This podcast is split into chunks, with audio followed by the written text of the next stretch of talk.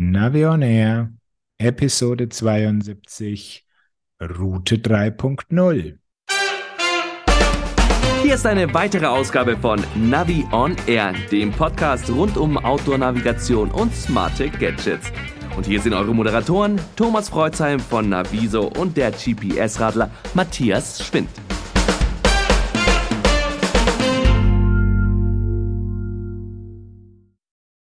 Hallo Matthias, Grüß dich, Thomas. Servus. schon im Faschingsrausch. Ah, nicht wirklich bei uns. Und du bist ja quasi jetzt geflüchtet aus dem Rheinland, oder? Na, ich kehre bald zurück, denn ähm, wir haben ja in Essen dann die Fahrradmesse und ich werde dir berichten, wie äh, die Essener Karneval feiern. Tun die das? Noch weiß ich ja nicht. Okay, okay. Nein, ich war ja schon mal da, schon ein paar Mal und so weiter. Und äh, na, man kann es nicht mit Köln vergleichen. Außerdem ist es ja schon nach den äh, absolut närrischen Tagen. Und ähm, naja, schauen wir mal. Lass mal Mach mal. Haken dran. Ja. Ja, wir haben eine Überraschung äh, von Garmin bekommen, hätte ich jetzt fast gesagt. Ja, aber hallo, hey. Sie haben sich ein Jahr jetzt Zeit gelassen und schon neue Karten für die Edge-Radcomputer und die Outdoor-Geräte rausgebracht. Und sind drei Gigabyte dicker als vorher. Richtig. Und ich hatte dann auf der kleinen Epix-Uhr hatte ich dann auch schon die Probleme, das Update überhaupt noch drauf zu kriegen. Also ich musste mit allen Tricks und Know-how dann noch irgendwelche Golfkarten runterwerfen, um da noch Platz zu schaffen. Aber auf den normalen Fahrradcomputern geht's. Ja, das hat mich dann auch gewundert. Der Edge Explorer 2 hat ja auch nur 16 Gigabyte Speicher. Und anscheinend ist die Cycle Map etwas kleiner als die Topo Active Karte. Also da hat das Update problemlos funktioniert. Ja, und so hast du bestimmt schon mal ausprobiert und kannst uns sagen, ob da jetzt wirklich eine, eine spürbare Verbesserung eingetreten ist. Also grundsätzlich bei den Karten kann ich das nicht sagen, bin ich jetzt auch gar nicht mal sicher, aber Edge Explorer 2 ist jetzt richtig weit nach vorne gekommen.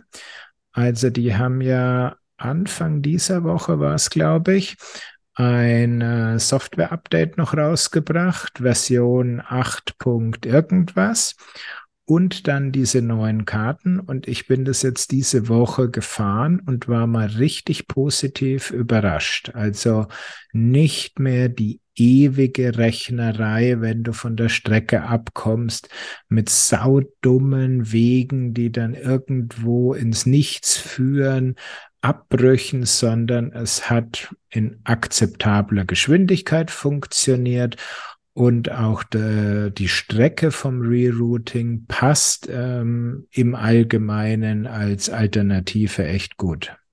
Okay, das hört sich ja gut an. Hätte ich es nicht gedacht, dass das durch so ein Karten-Update und durch so ein einfaches Software-Update ähm, dann erreichbar wäre. Ja, also bei der Geschwindigkeit, das hat mich auch sehr gewundert. Also da hatten sie anscheinend am Anfang irgendwie ganz schlecht programmiert und die ganze Leistung vom Prozessor hat sich in Luft aufgelöst und jetzt wird sie wirklich, äh, bringen sie die Leistung vom Prozessor auf die Straße.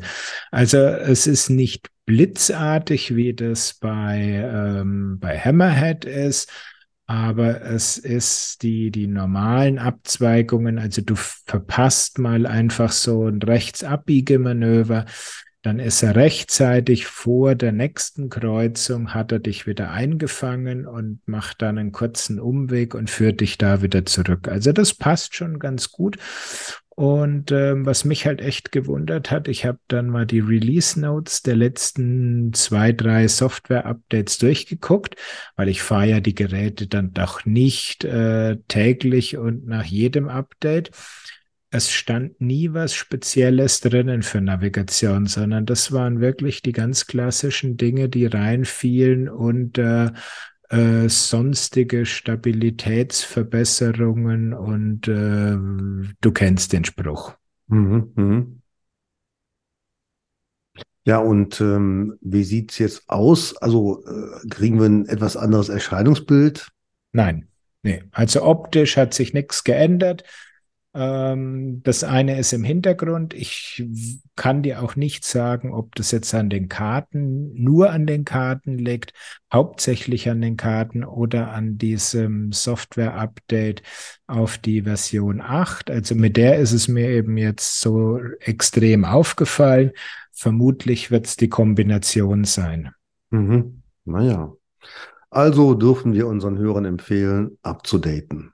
Absolut und ganz schnell, würde ich sagen. Ja, ähm, gehen wir zum nächsten Thema über. Ja, und zwar hat Strava nach dem ganzen Preis-Update-Chaos jetzt auch mal ein Funktionsupdate rausgebracht. Und zwar haben sie, also ich behaupte jetzt einfach mal, versucht, Komoot zu kopieren ähm, was allerdings nicht wirklich funktioniert hat. Das hätte ich mir auch gewundert. Also, was haben sie denn gemacht? Sie haben Fotos mit ihrer tollen ähm, künstlichen Intelligenz dann äh, ausgewählt und die werden jetzt irgendwelchen Strava-Strecken hinzugefügt. Das heißt, Segmente, wo du sehen kannst, wie steil es ist oder sowas. Das ist der Gedanke dahinter. Und ich meine, wir kennen beide das Komoot Trailview. Und da merkt man schon, dass Komoot die künstliche Intelligenz deutlich besser trainiert hat. Also die bringen da hauptsächlich Fotos, die den Weg und den Boden zeigen. Und bei Strava, die pumpen irgendwie alle Fotos rein und ich habe mir da ein paar Varianten mal angeguckt ja, und dann siehst du da schöne Panoramablicke über irgendwelche Städte oder über Bergrücken ja, und Seen und solche Sachen. Also die Bilder sind eigentlich nutzlos für den Zweck, außer mhm. du möchtest halt äh, grundsätzlich mal sehen, was dich auf der Tour an schönen Aussichten erwartet. Und das Zweite, was sie überhaupt nicht ähm, berücksichtigt haben, ist, sie zeigen die Fotos halt in einem Block zu deiner Strecke an. Ja, super. Und wo ist es jetzt? Ja, das lassen sie offen. toll. Wahnsinn, ja. Hm, schön. Hauptsache, wir haben was zu gucken. Ja, toll. Also das war so ein äh, sinnlos, also ich bezeichne das jetzt einfach mal als sinnlos vergeudete Entwicklerzeit. Mhm. Ja, ich meine, irgendwie, nee, verstehe ich nicht. Also, das, wenn ich es so richtig sehe, fördert es auch nicht den sportlichen Mehrwert. Also, ja.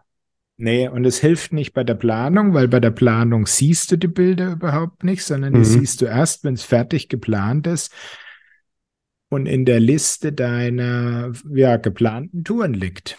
Ja, naja. Also mach mal Haken dran, das äh, rentiert sich nicht, da ja. Sendezeit zu verplempern. Genau. Gehen wir lieber über zu der Nachricht, die uns beide, also mich hat sie heute erreicht, dich vielleicht schon vorher, wie nein, ich dich kenne. Da kriege ich, nein, keine Chance. Okay. Also heute um 7.59 Uhr bei mir kam eine Nachricht von Apple Deutschland. Ganz ehrlich, ich habe gedacht, ähm, so beim ersten Überfliegen so, ist das jetzt ein Fake oder nicht oder so. ich weiß nicht, wie es dir gegangen ist. Also es geht um Apple Deutschland und Apple Deutschland sagt jetzt, wir haben Fahrradrouten für ganz Deutschland und weitere neue Features bei Apple Karten. Ja, genau. Das heißt, Apple will jetzt auch Fahrradrouten in der eigenen Karten-App anbieten.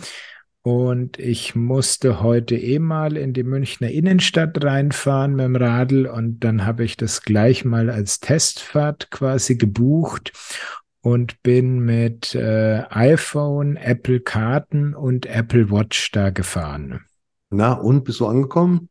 Ich bin angekommen. Es war jetzt eine, ja, ähm, Streckenführung, wo ich sage, ist okay. Kein Highlight. Es, es gibt deutlich bessere.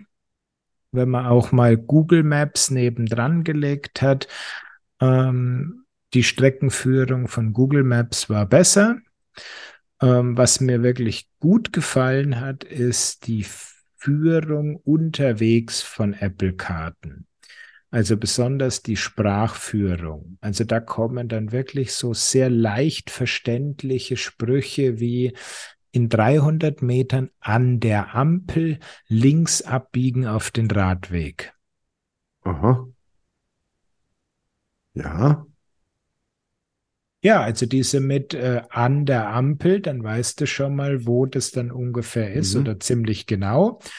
Ähm, du weißt dann eben auch, wo es reingehen soll, was dich da erwartet. Also ich meine, wir können diskutieren, ob jetzt ähm, eine Sprachführung das Tollste ist, was es gibt, aber äh, zumindest ist sie gut umgesetzt. Okay, das ähm, kann man noch attestieren, ja. Also ich muss es auch mal probieren. Ähm, aber ganz ehrlich, ich habe mir diese Pressemitteilung eben durchgelesen, so quer gelesen, da bleibt man an gewissen Sätzen hängen und dann dachte ich so, das ist ja interessant.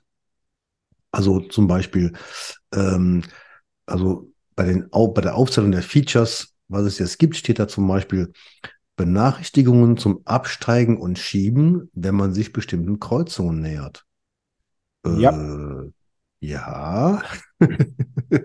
ich glaube, jeder Fahrradbegeisterte, jeder ADFCler hätte gesagt, was ist das denn? Ich soll, werde benachrichtigt, dass ich schieben soll, wenn ich mich bestimmten Kreuzungen näher. Was ist das denn für eine Fahrrad-App? Ja, wenn äh, ich hatte auch so eine drinnen und da waren sie sich anscheinend nach Datenlage nicht sicher, ob man da jetzt als Fahrradfahrer wirklich so drüber fahren darf und äh, ob man dieses Abbiegemanöver machen darf. Und dann sagen sie dir vorher eben hier, ähm, ja, musst du quasi als Fußgänger dich bewegen und dann fordern sie dich zum Absteigen und Schieben auf. Aber das als drittwichtigstes äh, Feature äh, zu nominieren, fand ich jetzt nicht so toll oder nicht, vielleicht nicht so ganz geschickt, sagen wir mal so. Und ähm, die letzte Möglichkeit, das Fahrrad als Standardverkehrsmittel auszuwählen. Ja, ähm, liebe Apple-Leute, ich dachte, ihr seid innovativ. Äh, ja, also, was ist da so toll dran? Ja, du kannst eben in dieser Liste oder in der ähm, Kartenanwendung kannst du eben dann dein Standardverkehrsmittel in den sehr übersichtlichen Einstellungen kannst du dann eben zwischen Auto, ÖPNV, äh, Fahrrad und glaub zu Fuß kannst du es aussuchen. Wunderbar innovativ. Herzlichen Glückwunsch, Apple. Ähm, ja, toll. Jetzt will ich auch mal fragen, ähm, haben Sie vielleicht auch Komoot ein bisschen nachgemacht und vielleicht auch etwas anderes als nur Fahrrad gebracht? Vielleicht auch mal Mountainbike oder Rennrad? Nein. Ja. Aber das macht der Google auch nicht. Ja, natürlich. Google ist ja auch nicht die super tolle Fahrrad-App. Hm, richtig. Also es sind, das muss man halt jetzt auch sagen, sowohl Apple als auch Google sind okay für City Tracking Bike. Da ist die Streckenführung in Ordnung. Das kannst du alles fahren.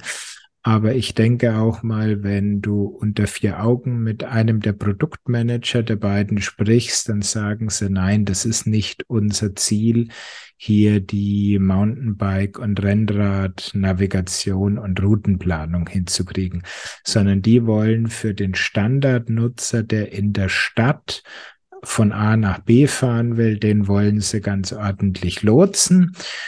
Das gelingt ihnen auch ähm, relativ gut. Google etwas besser als Apple.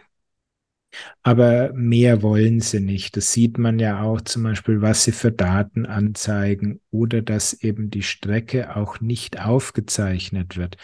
Also dieses klassische Tourtagebuch, was jeder Komoot oder auch jeder Garmin immer im Hintergrund mitlaufen lässt, äh, es nicht, sondern du müsstest, wenn du eine Streckenaufzeichnung haben willst, musst du im Hintergrund noch eine getrennte Tracking-App mitlaufen lassen. Also Apple Health äh, dann nur mit Tracking. Genau, genau. Ja. Also dann kannst du jetzt wieder Strava mitlaufen lassen, damit ja. Strava die Daten aufzeichnet und ins Apple Health System rüberschubst. Ja, ja, wir sind ja auch ganz gemein jetzt, aber ähm, Erklär mir doch mal, also ich meine, ähm, wenn jetzt Apple schon sagt, die Fahrradrouten in Apple-Karten sind auch auf der Apple Watch fantastisch, dann klingt das auch schon, ja, nicht so ganz bescheiden halt. Ja, aber ähm, du kennst doch Apple. Also ja, diese ja. ganzen Attribute, die musst du gleich mal alle rausstreichen da. So, aber du darfst mir dann nochmal erklären, was Haptic Touch für Abbiegehinweise ist. Ja gut, da wackelt halt die Uhr mal. Da ist ein Vibrationsmotor drinnen und dann wackelt die Uhr und dann heißt okay, jetzt äh, bist du an der Abzweigung. Funktioniert okay. Wobei ähm, ist mir auch dann aufgefallen, ich habe dann auch mal die, das mobile Internet ausgeschaltet und dann ist die, äh, die App ist dann hilflos. Ja, das kann ich mir schon vorstellen, dass das Ding wirklich nur online funktioniert. Ähm, alles andere hat mich auch gewundert. Genau. Ansonsten ist es wirklich äh, ganz ordentlich. Du kriegst äh, während der Navigation auf der Uhr nicht nur doofe Pfeile angezeigt, sondern du kriegst auch den Kartenausschnitt. Ja, und es steht ja auch drin, verbesserte Navigation, erstaunliche Details für Straßenmarkierungen, Bodenbedeckung, ja, wie das dargestellt wird, finde ich auch interessant. Keine Ahnung. ÖPNV-Verbindungen, bla bla bla. Bus- und Taxispuren sogar sowie Fußgängerüberwege werden ebenfalls unglaublich detailliert angezeigt, um an komplexen Kreuzungen jetzt kommt es, den Überblick zu behalten. Also wenn das wirklich alles da drin steht und angezeigt wird auf einer Apple Watch, dann finde ich ganz toll, wie man da den Überblick behalten will. Hallo? Mm, ich glaube, da, das, da, da reden sie jetzt nicht über die Apple Watch, sondern das ist die Geschichte, was auf dem iPhone passiert. Das steht aber, da so nicht drin, ja. Aber ja. Ja, gut, aber es ist fantastisch. Mhm, auf jeden Fall. Und unglaublich. Ja. Und unglaublich. Wahnsinn. Ja, ich bin ganz begeistert, wie du merkst. ähm, ja gut, das ist halt das äh, Apple-Wording, damit muss man leben. Und das beeindruckende Wegbeschreibungen für FußgängerInnen in Augmented Reality. Ja. Das wird sicherlich nicht auf der Apple Watch sein. Äh, weiß ich auch nicht, habe ich auch nicht gesehen, weil ich nicht dann als Fußgänger unterwegs war und ich bin nicht mal an der Frauenkirche in München vorbeigefahren, deshalb, oh. um mir dieses äh, fantastisch gestaltete Wahrzeichen anzugucken. Ja, wird auch hervorgehoben, äh, wird auch gesagt, dass detaillierte Stadtansichten momentan in Berlin, Hamburg und München zu sehen sind. Schade, kommt ein bisschen spät. Hamburg hätte ich mir jetzt anschauen können. Aber zum Schluss eben noch ein wunderschöner Nachtmodus mit Mondschein, der in der Abenddämmerung aktiviert wird. Ja, hast du das gesehen? Natürlich nicht, weil ich bin ja tagsüber gefahren. Ja, Mensch, also dann noch raus jetzt gleich. Ja. ja. Ah. Naja, jetzt noch hm. ein bisschen gehässig. Also ähm, Apple setzt ja Trends, da kommen wir ja vielleicht nachher nochmal zu. Ähm, oder in den nächsten äh, Episoden halt. Aber jetzt, glaube ich, geht es darum, äh, eher so ein bisschen MeToo, ne? Also was Google macht, müssen wir so langsam auch mal bringen, oder? Ja, das ist ja eigentlich schon die ganze Zeit. Seitdem sie angefangen haben, Google Maps als Standard-Navigations-App von den iPhones runterzuwerfen, hecheln sie ja mit ihrer ähm, Karten-App eigentlich nur Google hinterher. Und ich habe heute selbst mit einem sehr eingefleischten Apple-Fanboy gesprochen und der hat gesagt, naja, also bei der Navi nutze ich dann doch lieber Google Maps. Uiuiuiui, Uiuiui. der darf sich aber nicht outen. Ui, ja. Naja, jetzt waren wir aber ganz gehässig. Also die Hörer können uns natürlich auch gerne dazu ein Feedback geben. Wir sind sehr interessiert. Absolut. Und jetzt kommen wir mal zu unserem Hauptthema. Ja. Du darfst jetzt darüber sprechen, über die ominöse Route 3.0. Ja, mein lieber Matthias, das werden da jetzt Strecken von, äh, wie heißt es, ChatGPT gebaut? Ah, das wäre 4.0. Ah, okay. Außerdem geht es ja nicht um Texte, sondern es geht ja um Qualitätskriterien. Okay. Also dann erklär mal, was äh, war deine Rolle? Um was geht's da? Und wer hat äh, sich da diese Gedanken gemacht, dass wir von der Route 2.0 jetzt auf die 3.0 kommen müssen? Ja, also Route 2.0 kennt auch keiner, da kommen wir aber gleich noch zu. Ähm, es geht schlicht und ergreifend um digitale Tourenvorschläge, die man prüfen kann, für die es jetzt Qualitätskriterien gibt. Und diese digitalen Tonvorschläge, die kennt man, also eigentlich kennen fast alle unsere Hörer das, nämlich als GPX-Dateien, die man downloaden kann. Wo redest du jetzt von Strava und Komoot oder? Von allen. Alles, was als GPX-Datei downloadbar ist. Das heißt, mhm. ähm, das ist eine Entwicklung des Deutschen Tourismusverbandes, also diese Qualitätskriterien. Ah, okay. Äh, da bin ich Mitglied im Qualitätsausschuss und wir haben gesagt, wir brauchen einmal einfach Qualitätskriterien für diese Tourenvorschläge, weil wir ja sehen, was passiert, wenn sich irgendwer irgendwas runterlädt und meint, er hat dann irgendeine tolle Tour drauf. Ähm, das Ganze haben wir ja mit dem Thema gehabt, dass sich Leute Touren runterladen und dann irgendwo im Gebirge rumfahren, irgendwo quer durch die Naturschutzgebiete fahren und so weiter und so weiter.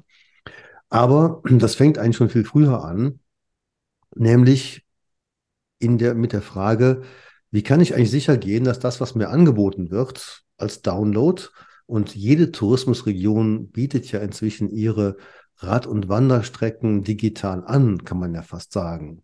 Und in der Regel bieten sie die als GPX-Dateien an. Mhm. Wie kann ich eigentlich prüfen, ob das wirklich gut ist? Definiere da, gut ist dann eigentlich die, der springende Punkt. Ne? So, genau. Das heißt, ich möchte, andersrum gesagt, als Gast möchte ich eine Tour haben, die wirklich verlässlich ist, die auf meinen Endgeräten funktioniert, die legal ist, die ähm, auch aktuell ist. So, und wir haben gesagt, wir beschäftigen uns also nicht mit den Kriterien, was muss da alles drin sein, also welche Komponenten muss so etwas haben, sondern nur, wenn man so etwas angeboten bekommt, wie gesagt, als Download, wie kann man dann diese, genau diese Datei sich mal vornehmen und prüfen? Und andersrum als Touristiker, wie kann man sowas erzeugen, dass der Gast so etwas in einer guten Qualität bekommt? Mhm. So, als Gast sage ich jetzt, ich schaue mir mal irgendwas an, die Storchenroute, gehe ins Internet und sage, bei einer Suchmaschine Storchenroute und dann GPX gebe ich da ein, lade mir das runter. Und jetzt gibt es da Tools, wie zum Beispiel Show GPX, ein mhm. Open Source Tool von einem Privatmenschen, was sich aber hervorragend eignet, gibt auch andere.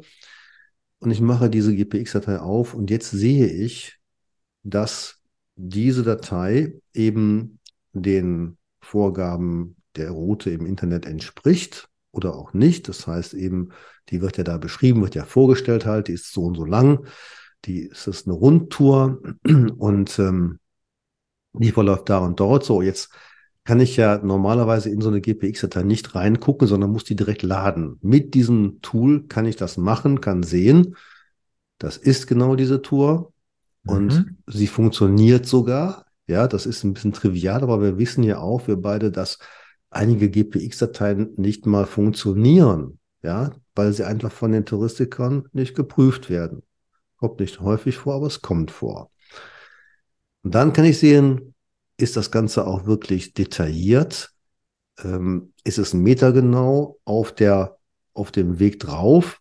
Oder aber hat es irgendjemand mal aufgezeichnet und der Track meandriert dann quer über den Weg, gibt es auch schon mal. Ähm, also ich kann ganz genau sehen, entspricht denn diese digitale Datei wirklich der Strecke, die da angeboten wird. Mhm. Ja, dazu kommt dann noch die Drehrichtung. Wenn Rundtouren angeboten werden, haben die als GPX-Datei immer eine Drehrichtung rechts oder links mhm. oder als Strecke eben ein Anfang und ein Ende. Entspricht das eben auch der Beschreibung halt. Und ähm, vielleicht auch ganz wichtig eben, was ist in der GPX-Datei drin? Denn wenn man es wirklich für alle mobilen Endgeräte bereitstellen möchte, dann sollte da nur ein Track drin sein. Das ist vielen vielleicht nicht bewusst. Die sehen GPX-Datei, lade ich mal drauf und so weiter. Aber eine GPX-Datei kann ja verschiedene Inhalte haben. Da können mehrere Tracks drin sein. Da können Wegpunkte, also Einzelziele drin sein. Und spätestens bei den Wegpunkten sind Apps wie Komoot draußen, die lesen diese Wegpunkte als zusammenhängende Tour ein. Wenn das du Pech ein, hast, ja. Mhm. Wenn du Glück hast, ignorieren sie es einfach. Na, sie werden schon, sie werden schon dargestellt, also es wird ja angezeigt halt. Inzwischen kann Komoot bei einer GPX-Datei ja auch mehrere Tracks anzeigen. Die kannst du auch einzeln dann laden, aber eben nicht gemeinsam. Mhm. Und wir haben gesagt, wir empfehlen, diese Dateien eben so anzulegen, dass sie wirklich in allen Outdoor geeigneten Apps und GPS-Geräten äh, zu öffnen sind. Und genau. das ist als gemeinsamer Nenner ist es eben der eine Track in der GPX-Datei. Das kann wirklich jedes Ding, was mit GPX umgehen kann. Genau. Weil zum Beispiel, also ich habe jetzt an äh, den Garmin Edge gedacht oder auch den Wahoo, da kannst du Wegpunkte so viel reinlegen, wie du willst. Die werden von den beiden Geräten einfach ignoriert. Ja, so. Und ähm, wenn du jetzt ähm, dir diese Datei eben anschaust, dann wirst du auch feststellen, ob die Höhendaten drin hat. Das ist also auch eine Empfehlung, weil ja, ich möchte ja schon wissen, was mich da erwartet und ob es rauf und runter geht und wann es, wo es rauf und runter geht halt. Und das ist so ähm, mal so der, das grobe. Achso, wir haben noch die ähm, Empfehlung, dass der Anfangs- und Endpunkt nicht übereinander liegen soll. Mhm. Das finde ich ist, ganz gut, ja. Ne, das ist äh, jeder, der mal ein GPS-Gerät angeschaut hat, wo so ein Rundkurs aufgezeigt wird, der, der weiß, wenn die Punkte übereinander liegen, dann sieht man nicht die Drehrichtung. Oder andersrum, wenn man ein kleines, eine kleine Lücke hat und diese Anfangs- und Endpunkte getrennt sieht, dann weiß man ganz genau, wo die Tour anfängt, wo die, wo die weitergeht halt. Das ist auch bei einer Komoot-App genauso der Fall. Oder was mir schon passiert ist, ähm, du bist im guten Fall, fängt eben so eine Tour an irgendeinem Wandererparkplatz an. Du startest deine Tour, hast dann vielleicht noch warten müssen, bis er die Strecke durchgerechnet hat. Dann fährst du aus dem Parkplatz raus und er sagt, Glückwunsch, Sie haben Ihr Ziel erreicht. Ganz genau. Weil ja. eben der B-Punkt genau äh, am A-Punkt ist und er denkt, jo, Du hast angekommen. die Tour schon durch und dann super, jetzt darf ich nochmal den ganzen Quatsch starten und nochmal durchrechnen lassen und, und, und. Genau. Ne? Ja, ähm, wir sagen weiterhin, dass äh, ein Track ausreichend ist für den Verlauf sowohl in Hin- als auch in Rückrichtung. Normalerweise müsste man ja zwei Tracks als GPX-Datei bereitstellen, also zwei GPX-Dateien halt. Einmal, ich sag mal, Berlin-Kopenhagen und einmal Kopenhagen-Berlin oder so, mhm. weil ja immer etwas, ähm, oder in den meisten Fällen gibt es dann leichte Abweichungen, wenn in einer Stadt mal Einmalstraßenregelungen sind und dann geht der Hintrack in die, nutzt die eine Einmalstraße und der Rücktrack die andere, aber ähm, damit das nicht so kompliziert wird, da haben wir gesagt, okay, dafür reicht ein Track. Wir empfehlen aber auch kein ZIP-Format zu nehmen, damit die GPX-Dateien dann doch einfach auf das äh, GPS-Gerät oder in die App hineingeladen werden können und das nicht äh, noch verkompliziert wird. Absolut so, und, richtig, ja. Weil ja. gerade wenn man das mobil runterladen möchte, dann willst du am Handy nicht noch mit einer ZIP-Datei rumfummeln. Mhm. Ja, wir können das, aber ich kenne sehr viele, die scheitern, weil sie einfach gar kein Tool auf dem Handy haben, um eine ZIP-Datei auszupacken. Ja. So, und ähm, zum Schluss sagen wir auch noch, bitte dass äh, der Name nicht zu lang gewählt werden soll. Das haben wir ja bei Dateien, die aus irgendwelchen Tourenportalen kommen, schon mal öfter. Dann haben die so einen riesen ID, so eine, so eine, so eine Zahlenkette am Anfang stehen. Das muss für diese Touren so sein. Aber danach kommt dann nochmal auf dem Weg von Frankfurt nach äh, Aschaffenburg an der linken Mainschleife entlang oder sowas das ist dann einfach zu viel, weil wenn man jetzt eine Tour in Etappen teilt, ja, das haben wir schon in, bei manchen Angeboten gesehen, dann ähm, ist dann der, der Name einfach zu lang, um vom, um gerade in GPS-Geräten komplett dargestellt zu werden. Mhm. Ja, gerade in der Übersicht, wo ich dann auswählen muss, welchen Track will ich jetzt gerade aufrufen, ähm, dann sehe ich auf einmal viermal denselben Namen mit Punkt, Punkt, Punkt dahinter und so. Und das soll eben auch nicht sein. Also Ratschlag, kurzer Name. Ja? Genau. Und wenn es mehrere Etappen sind, dann einfach nur hinten dran Bindestrich 1, 2, 3 und so weiter und nicht noch ein elendlanges Wort Tagesetappe 1, ja. Tagesetappe 2 und solche Sachen macht es nur unnötig lang. Genau, man kann auch die Zahl nach vorne stellen oder so, also da ist man ja auch offen. Ja? Genau. Ja, das ist quasi das Wesen von Route 3.0, also Empfehlungen für digitale Tonvorschläge. Warum heißt das 3.0? Das ist eigentlich eine, ja, so eine, eine lockere Betrachtung dessen, wo wir jetzt stehen. Also wir sagen 1.0, das sind so die digitalen Tun-Vorschläge überhaupt. Also eine GPX-Datei stellt einen Tun-Verlauf dar. Dann haben wir das Komoot-Zeitalter, wo dann das Ganze eingebettet wird in ein Portal, in eine App. So, und jetzt kommt die Qualität dazu. Deswegen haben wir gesagt, das Ding ist jetzt 3.0. Und warum Route 3.0? Weil es sich auf verschiedene Outdoor-Sportarten beziehen kann. Also nicht nur Radroute oder Wanderroute, sondern auch Reitroute oder so. Also alles das, was linienhaft dargestellt wird, also ein Tourenverlauf ist, das kann mit diesem Schema Route 3.0 dann eben auch ähm, besprochen werden. Gut. Klingt doch auf jeden Fall vernünftig. Und du hast mir da im Vorfeld schon mal was zugeschickt. Und wenn ich das ähm, durchschaue, dann sage ich, ja, ist alles sinnvoll und ähm, ist eigentlich so das kleine Einmaleins, wie erstelle ich eine Strecke. Also es bleibt zu hoffen, dass das ganz viel den Weg in diese Tourismusanbieterbüros findet, dass die da mal was Ordentliches bieten. Ja, also der Hintergrund ist natürlich eben auch genau diese Fortbildung. Wir wissen, dass sich viele Tourismusanbieter ganz ehrlich gesagt auch wegducken. Ja, also dass die ähm, Touristiker zwar solche Routen als Produkte haben und wir sagen ganz klar, digitale Qualität ist inzwischen einfach auch Teil der Produktqualität. Ja, nicht nur Ausschilderung und äh, Broschüren und Karte, sondern eben auch eine digitale Datei dazu. Das gehört inzwischen dazu. Das will der Gast eben haben. Das ist anders als noch vor zehn Jahren halt. Und genau da erwartet der Gast eben auch Qualität. Genau.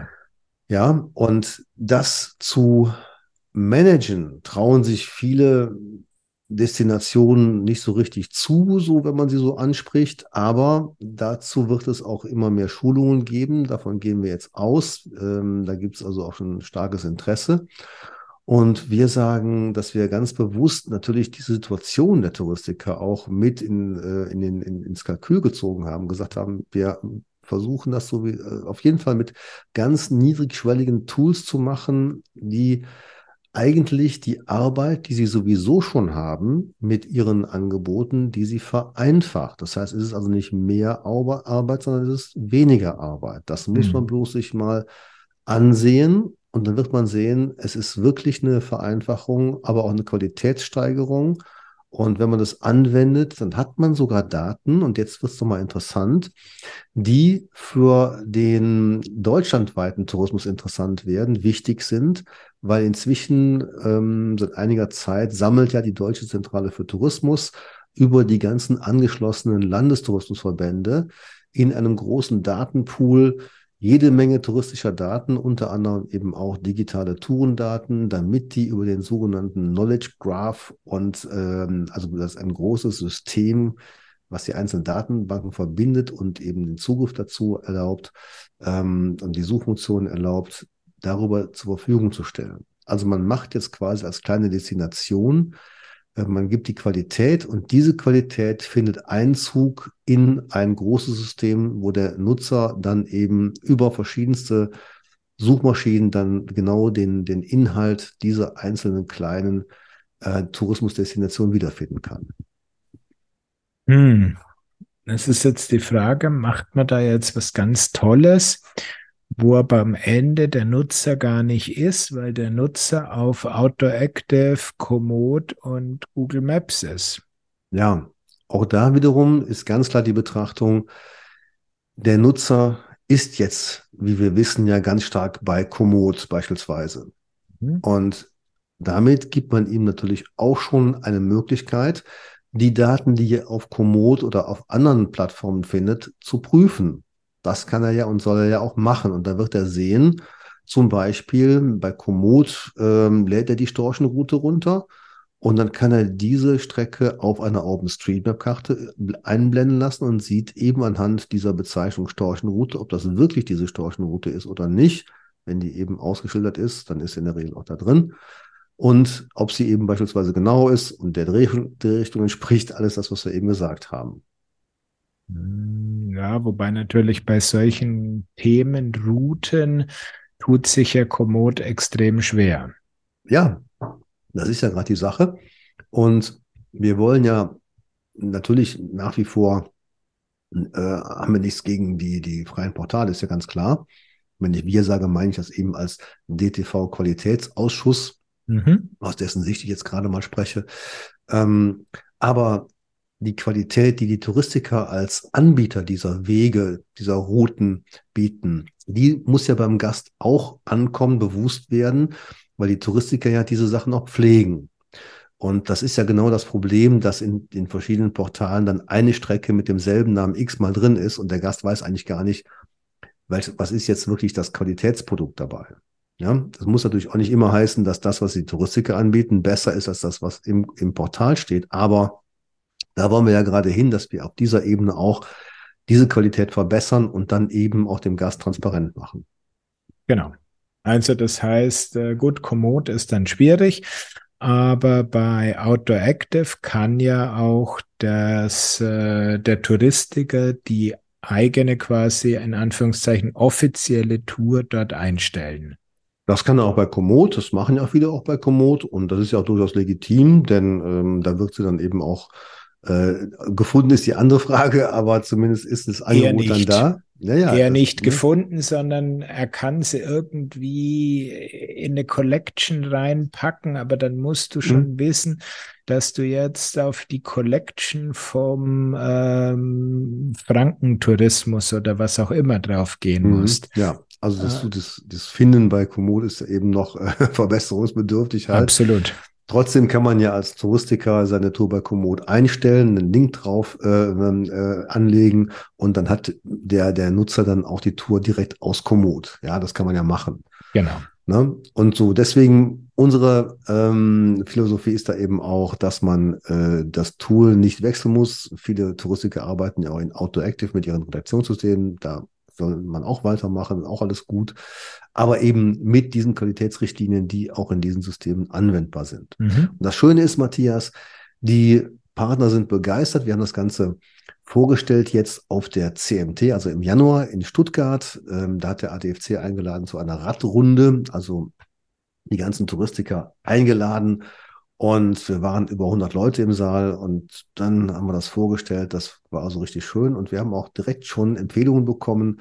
Und natürlich rumgefragt, wie findet ihr das? Also ähm, Komoot hat auch direkt gesagt, finden wir prima, aber auch Verlage wie Esterbauer oder ähm, BVA, die ja zu ihren Printprodukten eben auch digitale Daten anbieten, die finden das auch klasse halt.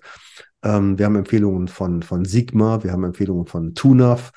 Ähm, und das ist richtig schön, ja, das zu sehen, dass die, die ähm, Anbieter, die auch jetzt nicht im Tourismusbereich direkt als äh, Anbieter dieser Routendaten fungieren, sondern die eben mit diesen Daten arbeiten, dass die das auch wirklich toll finden. Mhm. Klingt gut. Okay. Ja.